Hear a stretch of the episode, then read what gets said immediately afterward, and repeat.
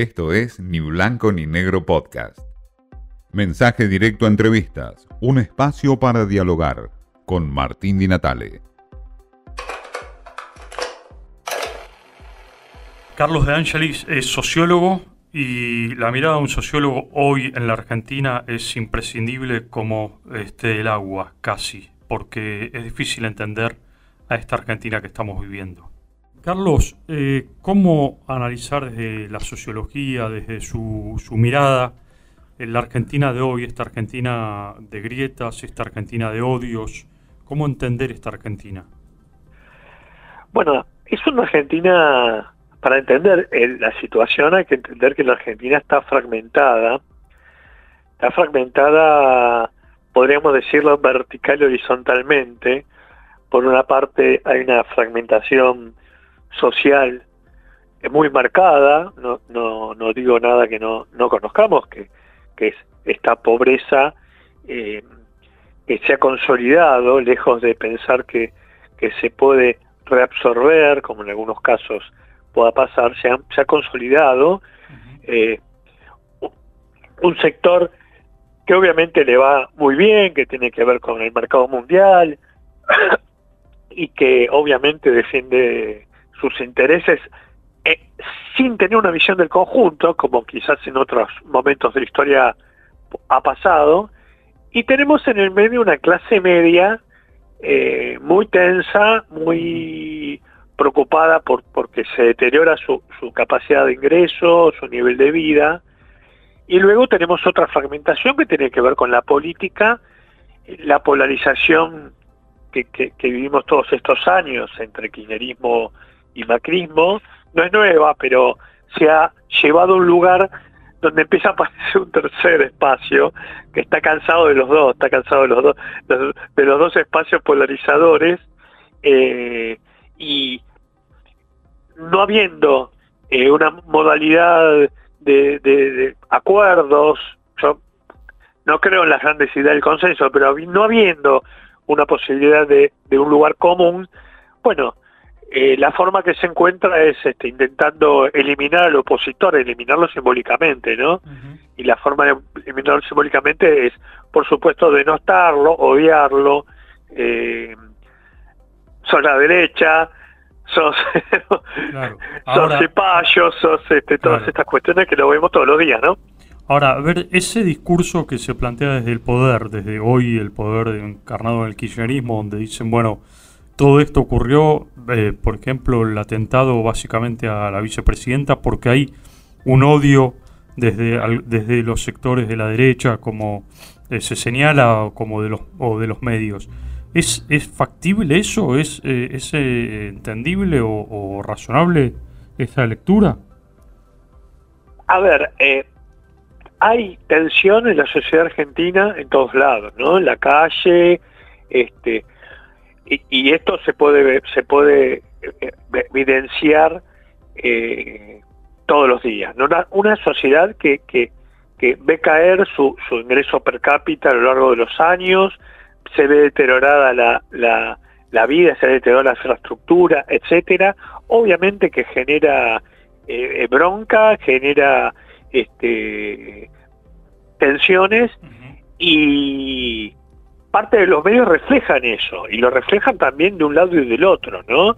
Eh, porque también el sistema de medios está eh, le cabe la general de la ley y también está dividido entre uno, uno puede hacer el ejercicio de pasar canal, canal, canal de canal a la noche y uno se encuentra con que este, hay insultos de ambos lados.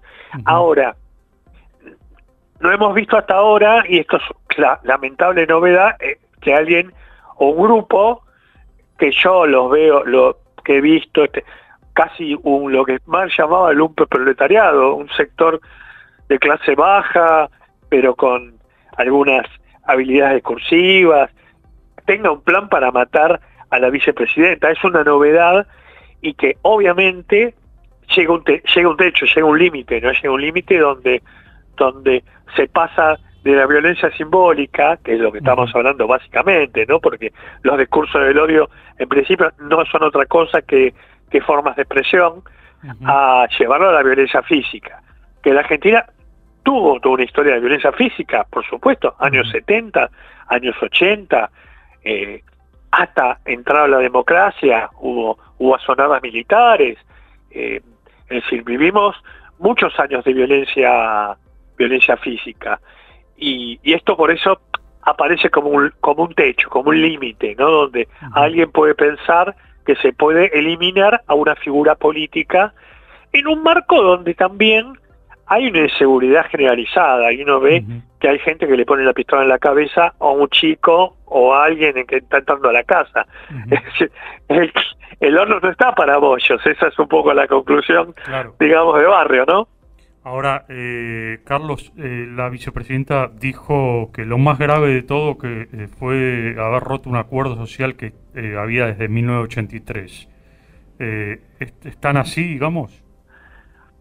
Sí, hubo un acuerdo social más laborioso que ese y que tuvo que soportar, porque el juicio a las juntas del Fonsín es un hecho histórico y, pocas veces en el mundo visto que, la sociedad civil y la justicia pueda juzgar a una jerarquía militar que fue dueña del país. Y había un acuerdo que se llamó Nunca Más, y es que nunca más iba a haber violencia política y que, la, que las diferencias políticas se iban a discutir electoralmente. Creo que esto se ha roto, se ha roto, pero no, no solo lo ha roto eh, el macrismo está roto en general, ¿no? Porque también cuando gobernaba Macri había Cristina era la la, la, la, chorra, la este había todo, hubo toda una política comunicacional para polarizar contra Cristina y bueno, también apareció la polarización contra Macri, la denostarlo, decir, bueno, la reposera, todas estas cosas que, que uno lo ve en casi como, como chiste, porque uno lo ve todo el tiempo pensado, tomado como irónicamente, y hoy vemos que sí, esto, esta, situación, eh, y a todos nos generó esta cuestión de paremos un poco, ¿no?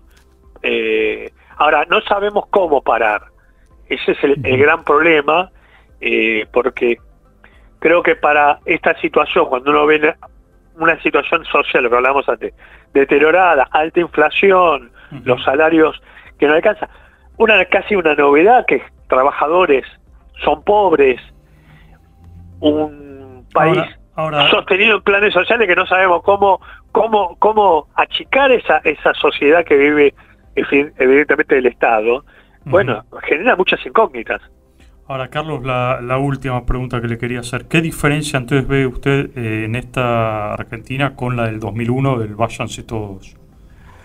Sí, la, diferencia es que eh, se, aprendió, se tomó esa lección, se aprendió que para evitar esa, esa pueblada, que, fue 2001, eh, había que hacer un sistema capilar de ayuda social que llegara Mm. que no hubiera gente en necesidad extrema, pues en 2001 prácticamente no existía el, colchón del Estado.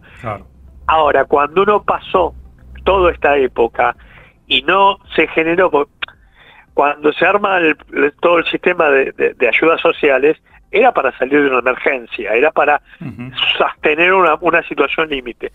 Hoy vemos que esta es la nueva normalidad, donde la mitad del país trabaja y aporta la otra mitad, vive de los planes y resiste de los planes. Y no podría vivir de otra forma, que es el gran problema que no se termina de entender.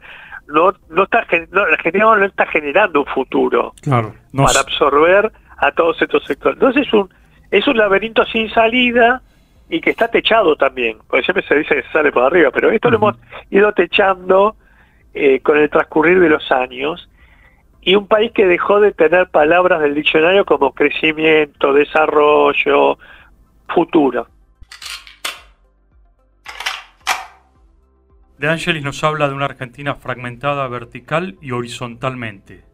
La sociedad totalmente fragmentada desde lo social, desde lo económico, desde lo político. Esa es un poco la mirada de Angelis, que ve una Argentina como un laberinto con techo. Esto fue Ni Blanco ni Negro Podcast.